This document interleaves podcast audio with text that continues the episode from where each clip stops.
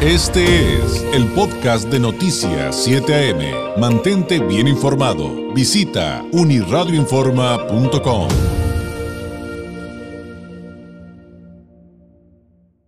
Agradezco enormemente al doctor Adrián Valverde, coordinador de promoción de la salud, que nos tome la llamada. Doctor, ¿cómo está? Muy buenos días. Hola David, buenos días. Un gusto estar aquí con ustedes. Igualmente, gracias, gracias este, que, nos regale este tiempo.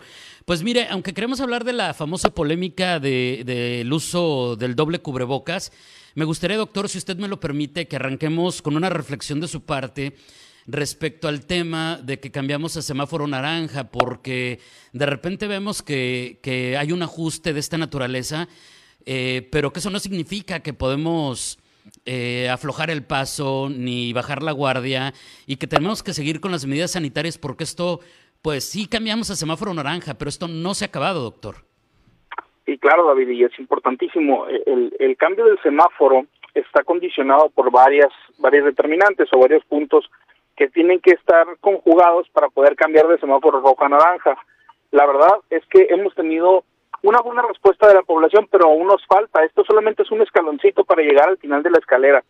El, el cambio de semáforo ya lo hemos tenido previamente y, desgraciadamente se han quitado algunas medidas o se han relajado algunas medidas de prevención y lamentablemente terminamos regresando a un semáforo rojo, haciendo un retroceso a lo que ya habíamos avanzado en la pandemia. Entonces, en este punto, sería importante recalcar que el semáforo rojo depende de la ocupación hospitalaria, del número de casos activos y también del número de defunciones que se están presentando.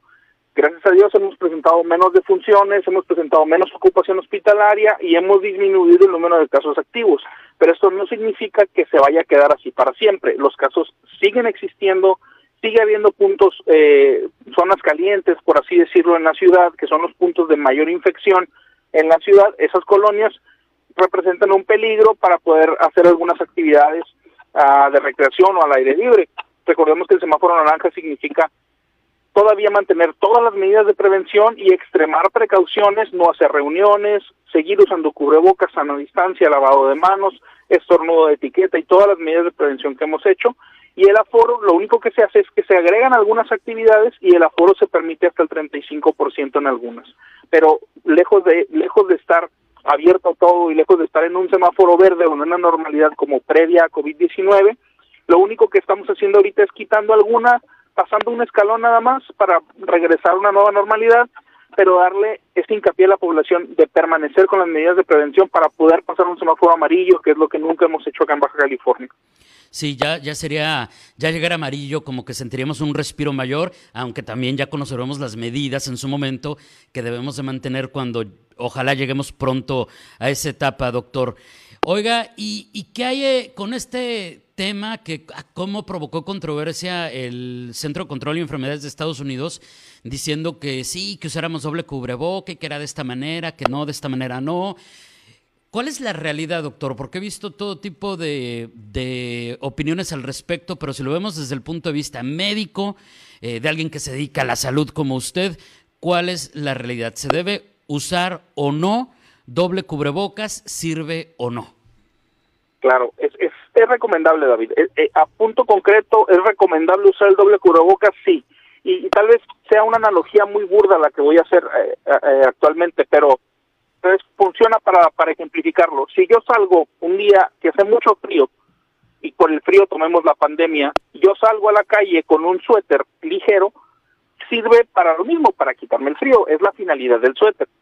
Sin embargo, no me quita por completo el frío, solo cubre algunas partes de mi cuerpo y me baja un poco el frío que puedo sentir. Si me pongo un suéter más pesado encima o un suéter más fuerte encima, entonces voy a quitar más parte del frío que tengo. Es lo mismo con los cubrebocas. La pandemia es el frío y nuestros suéteres son los cubrebocas. Ahorita hay una carga viral alta, vamos disminuyéndola, pero sigue habiendo una carga viral alta en algunas zonas en lugares cerrados, en, espacios públicos, sigue habiendo cargas virales muy altas. Significa que si yo voy a un lugar, digamos un taxi, digamos un supermercado, digamos un banco, donde hay una carga viral alta porque hay pacientes contagiados, entonces podría contagiarme también yo, podría tener un problema mayor. Ahora, si yo llego con mi cubrebocas quirúrgico a esta zona de alta carga viral, podría contagiarme. Si yo llego con un cubrebocas KN95 o N95 y encima un cubrebocas quirúrgico, las posibilidades son menores. Entendemos que el cubrebocas sirve como un punto de solidaridad hacia otras personas para no expulsar gotitas respiratorias, pero también filtra partículas. A pesar de que COVID-19 es muy pequeño, gotas grandes que puedan contener el virus del COVID-19 pueden quedarse en los cubrebocas. Entonces, claro que sirve y claro que funciona el usar los dos cubrebocas. Al principio, obviamente, la CDC lanza ese comunicado, actualmente la OMS también lanza el comunicado de la necesidad o de la recomendación de usar los dos cubrebocas y por supuesto que es recomendable utilizar ambos.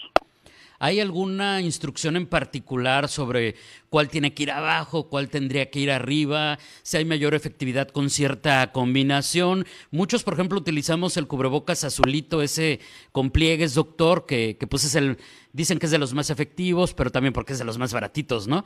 No como los K95, que son más caros. Y pues por asunto así como de no vernos siempre igual, arriba nos poníamos el cubrebocas de tela, ¿no? Con algún diseñito y pues ya vimos que pues de algo nos sirvió tal vez. Pero ¿habría alguna recomendación respecto a cómo Sí, claro, la recomendación y lo más efectivo, si yo voy a encontrarme en un lugar de alta carga viral o en un espacio público cerrado, lo más efectivo es que yo use un KN95 abajo y un quirúrgico arriba o uno de tela arriba. Eso es lo más, lo, lo más recomendable y lo más efectivo. Obviamente la efectividad irá disminuyendo dependiendo de la calidad del cubrebocas. Y por calidad no me refiero que sea más caro o que sea más barato. Puede funcionar muy bien, por ejemplo, utilizar un cubrebocas de, de tela y un cubrebocas quirúrgico. El orden importa, en realidad sí importa, por comodidad importa más que por efectividad porque es muy, sería muy incómodo utilizar el cubrebocas eh, quirúrgico debajo, eh, perdón, el cubrebocas de tela debajo y el cubrebocas quirúrgico arriba, o, o al revés para algunas personas. Recordemos que el usar el cubrebocas ya limita la cantidad de, de aire que estoy respirando, por así decirlo, aunque no baja mi oxigenación en un punto grave. Entonces, si yo me pongo dos cubrebocas, obviamente sentiré que me estoy ahogando, hasta que pueda acostumbrarme a esta cantidad de aire que estoy, que estoy obteniendo a través de mi nariz. Pero no, no conlleva ningún riesgo para la salud, ni conlleva ningún riesgo, como se mencionó en algún tiempo en el principio de la pandemia, con, con algo de desinformación, que el estar respirando el dióxido de carbono que exhalamos va a causar un problema en nuestro cuerpo. No conlleva absolutamente ningún problema. Perfecto, eso bien entendido, porque además, ¿cómo, ¿cómo siguen insistiendo con esas fake news? Nos pregunta por aquí del público Diana, doctor, que leyó que de repente han encontrado lotes de em, cubrebocas que son apócrifos, que son falsos, que vienen marcados como que son K95, pero que no lo son. Y pregunta que si hay manera de detectarlos. Digo, me puedo imaginar que debe ser bien difícil, pero no sé si los doctores, eh, los trabajadores del sector salud que tienen más experiencia y que lo han usado toda la vida, este, saben cómo detectar si alguno realmente no tiene pues la calidad que, con la que dicen que nos los están vendiendo.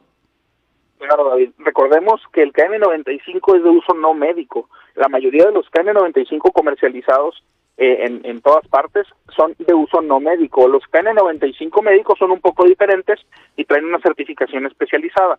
La, manera más sencilla de poder detectarlos es que los KN95 apócrifos tienen una, una leyenda o, un, o una certificación que, ellos quieren poner ahí que, que, significa, que dice FDA, que significa que la comisión en Estados Unidos o la administración que se encarga de avalarlo o el homólogo de COFEPRIS acá en México ya avaló estos cubrebocas y eso es mentira porque los cubrebocas no son producidos en Estados Unidos. Entonces la FDA no puede avalarlos, los, los avala Corea en este caso, que los produce, o, China, que también puede ser uno de los productores.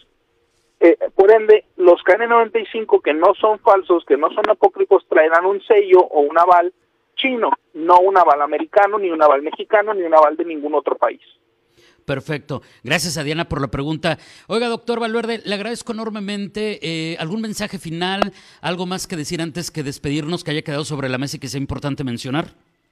Recordar nada más que seguimos en pandemia. El, el cambio de semáforo es un logro para Baja California, sin embargo no podemos bajar la guardia. Tenemos que mantener las medidas de prevención y en caso de presentar síntomas respiratorios acudir a las clínicas de fiebre que en Tijuana son el Centro de Salud Mariano Matamoros, el Centro de Salud Francisco Villa y el Hospital General por la parte de afuera hay un filtro respiratorio para poder atender a los pacientes. Perfecto, doctor. Muchísimas gracias y muy buenos días. Gracias, a la orden, un, un, buen día. Gracias, es el doctor Adrián Valverde, coordinador de promoción de la salud aquí en la jurisdicción sanitaria que corresponde a, Zona Costa, aquí en Tijuana, hablando de cómo cambiamos a, a, semáforo naranja y la polémica por el uso del doble cubrebocas. Si sirve bajo las condiciones que nos acaba de explicar utilizarlo de esa manera.